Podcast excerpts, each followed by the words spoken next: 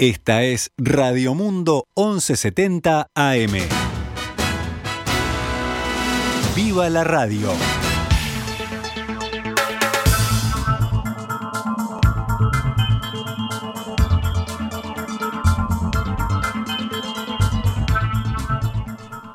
12 horas 16 minutos, damos comienzo a una nueva edición de Noticias al Mediodía en este viernes 24 de septiembre del año 2021, cuando actualizamos las noticias para ustedes.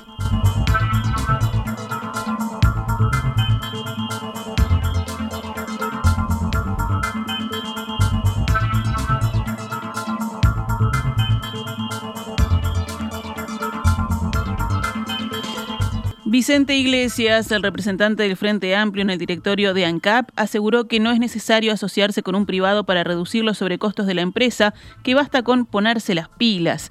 Esta mañana, en comunicación con En Perspectiva, Iglesias confirmó que efectivamente la división de cemento de la empresa lleva 20 años de pérdidas, producto, entre otras cosas, de las inversiones mal gestionadas como las de Paysandú y Minas hay que terminar las inversiones y hacer las plantas más competitivas y eso es posible sin necesidad de un privado, indicó el representante. Existen formas, por ejemplo, fideicomiso con aportes de la de obligaciones comerciables, existen formas de project finance, existen muchas formas financieras para hacer eso, donde el aporte de capital que tiene que hacer el dueño del emprendimiento es mucho menor muchísimo menos.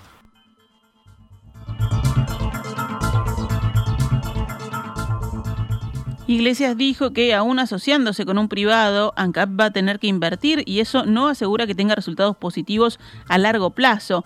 Agregó que nos lleva menos tiempo hacer eficientes las plantas que asociarnos.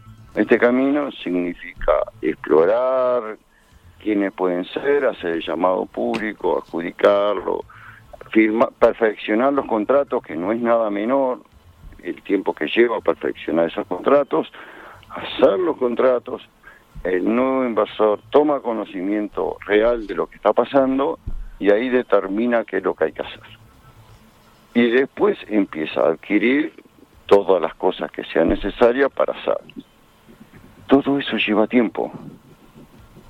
Ese tiempo, si hoy decidimos hacer las inversiones, empiezan hoy no empiezan dentro de un año o dos.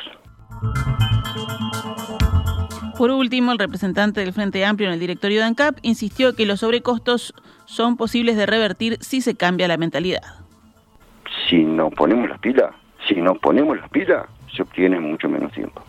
Ahora, lo que lleva el proceso de asociarse. Ahora, la de Paysandú es un proceso un poco más largo. También se puede hacer. hay que montar el horno, es un proceso más largo. También se puede hacer. Thank you.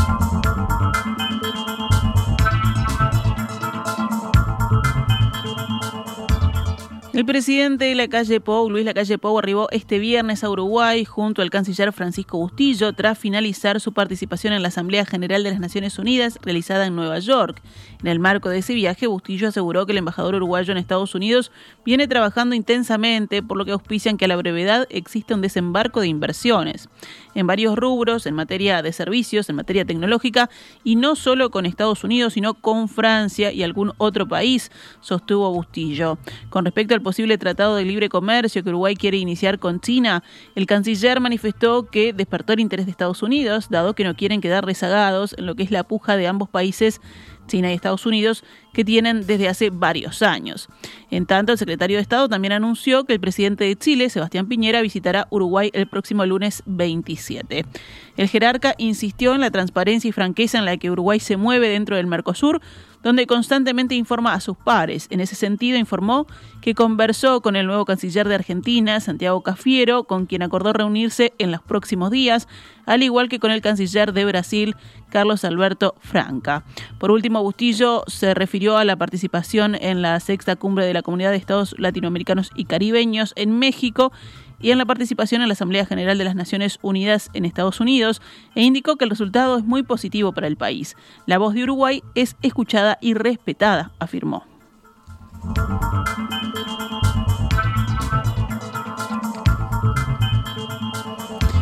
El Partido Comunista y su vocal en la Junta de Transparencia y Ética Pública, Jorge Castro, acordaron poner el cargo a disposición del Frente Amplio.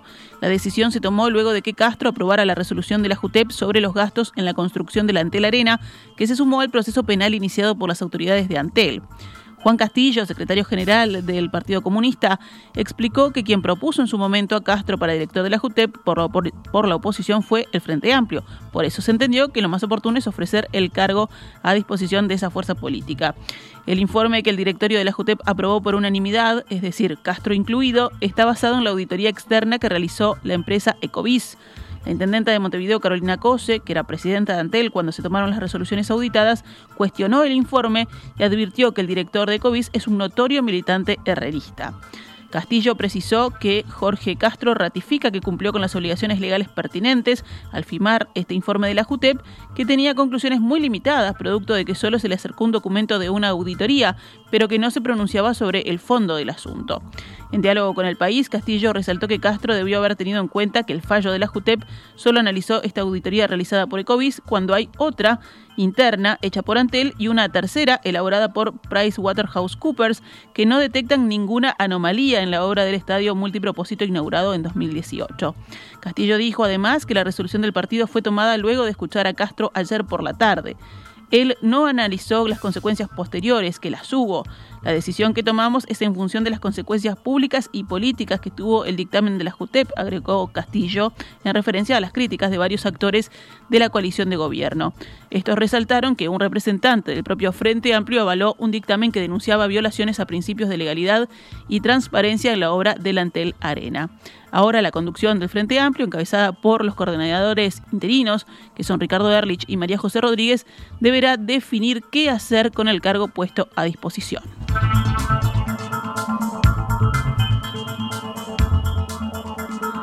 El comisionado parlamentario Juan Miguel Petit asistió ayer a la Comisión Especial para el Seguimiento del Sistema Carcelario, donde dio detalles del caso de secuestro y tortura al que fue sometido una persona privada de libertad en el módulo 11 del ex-Comcar durante unos 60 días.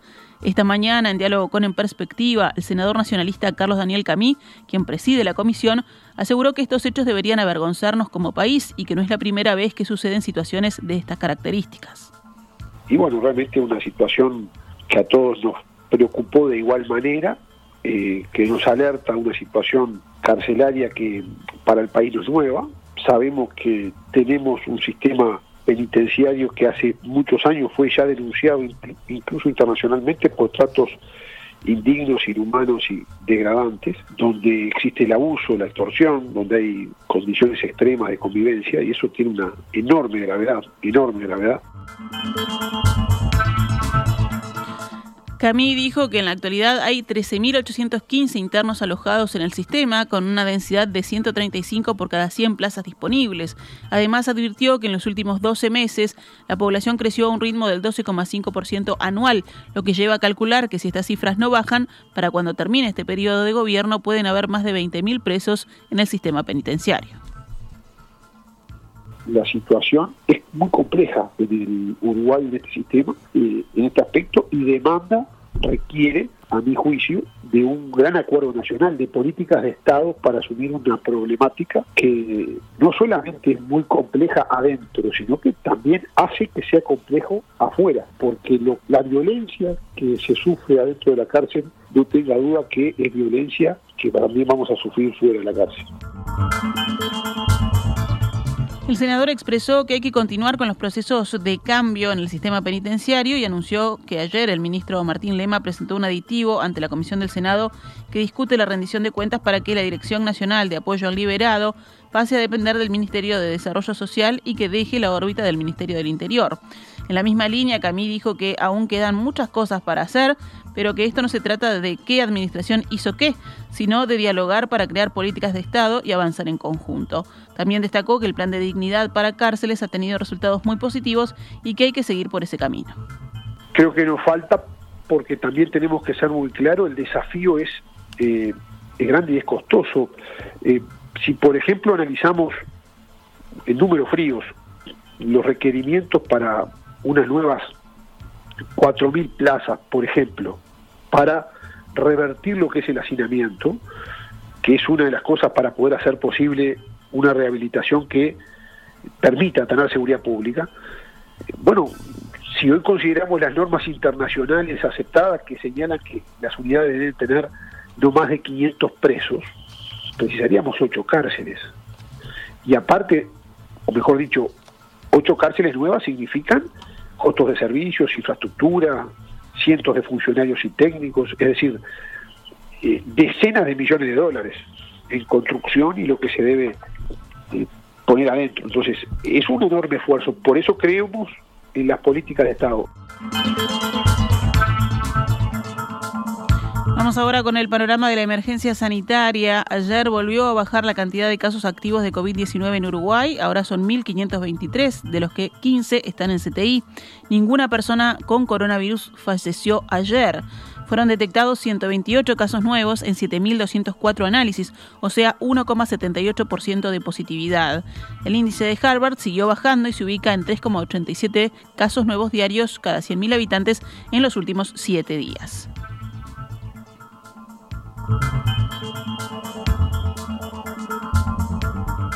El Ministerio de Salud Pública confirmó al menos un caso de la variante Delta de COVID-19 en el brote de coronavirus surgido en el Hospital Vilar de Bo.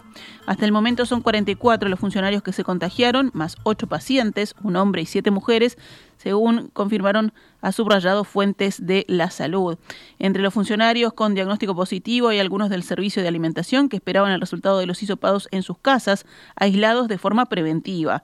Este viernes se inicia la segunda ronda de hisopados a los funcionarios y pacientes ingresados. Las autoridades del Vilar de Bo coordinan con el Ministerio de Salud Pública el seguimiento de estos casos. Se estima que el brote de COVID en el hospital es de la variante Delta debido al rápido contagio detectado en pocos días. Esta variante del COVID es hasta 80% más contagiosa y se propaga más rápido.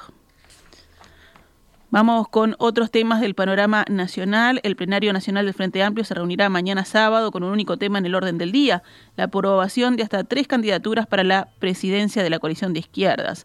Los 164 delegados podrán elegir hasta tres nombres y serán los tres más votados los que pasen al Congreso previsto para el 2 y 3 de octubre. De acuerdo al apoyo previo manifestado por los sectores, Fernando Pereira asoma como gran favorito, seguido por Gonzalo Civila. Hay consenso para que exista también una candidata mujer, pero, según informa el país, resta por definir si será Carmen Vera Bendi o Ivone Pasada, las dos ex senadoras. La marcha por diversidad se realizará hoy, como cada viernes último de septiembre, será desde la hora 19 por Avenida Libertador.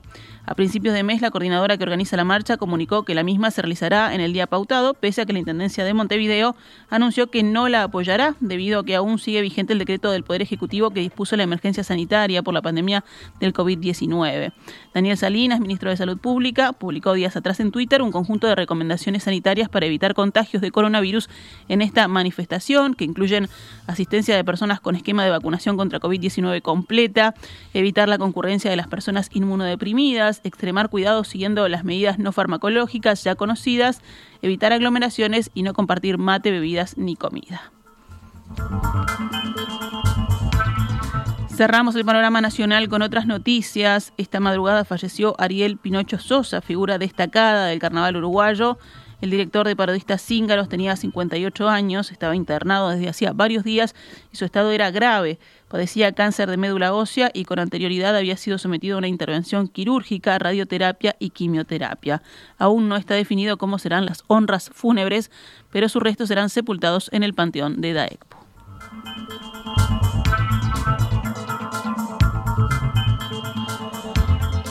Robaron una joyería y se llevaron 9 mil dólares en mercadería. El hurto tuvo lugar cerca de las 3 de la madrugada en una joyería de Andes y San José, en pleno centro de Montevideo. Dos ladrones rompieron la cortina metálica del comercio y mediante daños en la puerta de vidrio entraron al local y se robaron joyas valuadas en 9 mil dólares, según informó la policía a Montevideo Portal.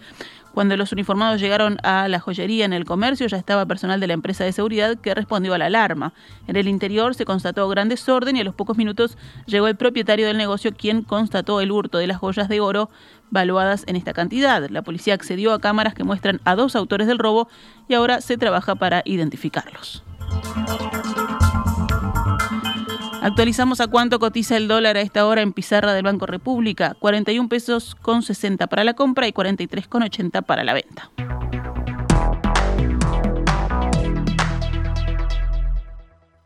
Esta es Radio Mundo 1170 AM. ¡Viva la radio!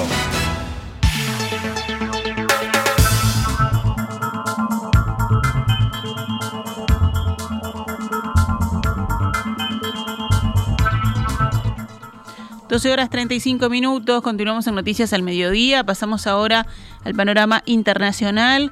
En Estados Unidos, el presidente Joe Biden recibe a los líderes de Australia, Japón e India con el objetivo de solidificar el liderazgo de Estados Unidos en la región del Pacífico frente a una China ascendente.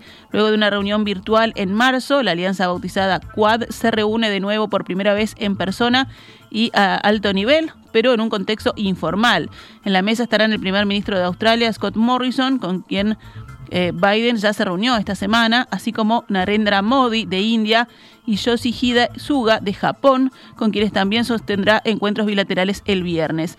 Aunque China no está oficialmente en la agenda, el cual subrayará también su apoyo a una región del Indo-Pacífico libre y abierta, según dijo a periodistas un alto funcionario estadounidense.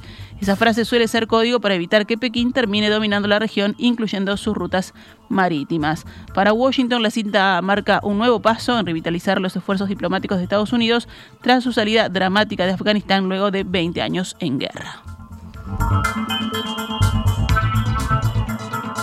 En Italia, la Corte de Apelación de Sassari decidió poner en libertad al líder independentista y expresidente catalán, Carles Puigdemont, pero le exige permanecer en la isla de Cerdeña mientras se resuelve la cuestión de su extradición a España, según informó hoy su abogado Agostín Ángelo Marras. Queda en libertad, aseguró la prensa letrado, tras explicar que el expresidente de Cataluña, detenido el jueves en la noche, deberá permanecer en la isla hasta que se resuelva la cuestión del pedido de extradición hecho por España. En Reino Unido, el primer ministro Boris Johnson le propuso al presidente francés Emmanuel Macron restablecer una cooperación entre ambos países tras la crisis diplomática de los submarinos, según indicó la presidencia francesa. Durante una conversación telefónica en la mañana a petición de Londres, Johnson expresó su intención de restablecer una cooperación entre Francia y el Reino Unido conforme a valores e intereses comunes, según reza un breve comunicado del Elicio. El presidente francés le respondió que espera sus propuestas, agrega la nota de la presidencia francesa, que cita como intereses comunes el clima, la región Indo-Pacífica y la lucha contra el terrorismo. Según la oficina de Johnson, ambos dirigentes acordaron continuar trabajando en su estrecha colaboración y subrayaron también la importancia estratégica de su vieja cooperación en la región Indo-Pacífica y en África. La conversación tuvo lugar dos días después de otra entre Macron y su par estadounidense Joe Biden, que permitió reducir la tensión tras el anuncio del 15 de septiembre de una asociación estratégica entre Estados Unidos, Australia y el Reino Unido.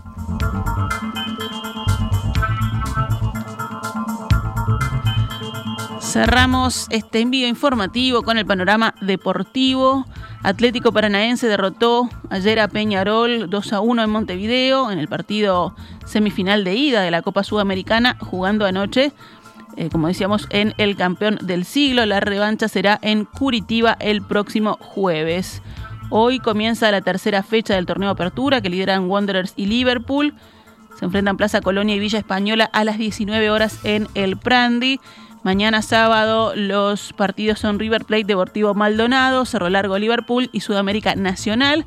Y el domingo Progreso Cerrito, Fénix City Torque, Boston River Peñarol y Wanderers Rentistas. Esta es Radio Mundo, 1170 AM. ¡Viva la radio!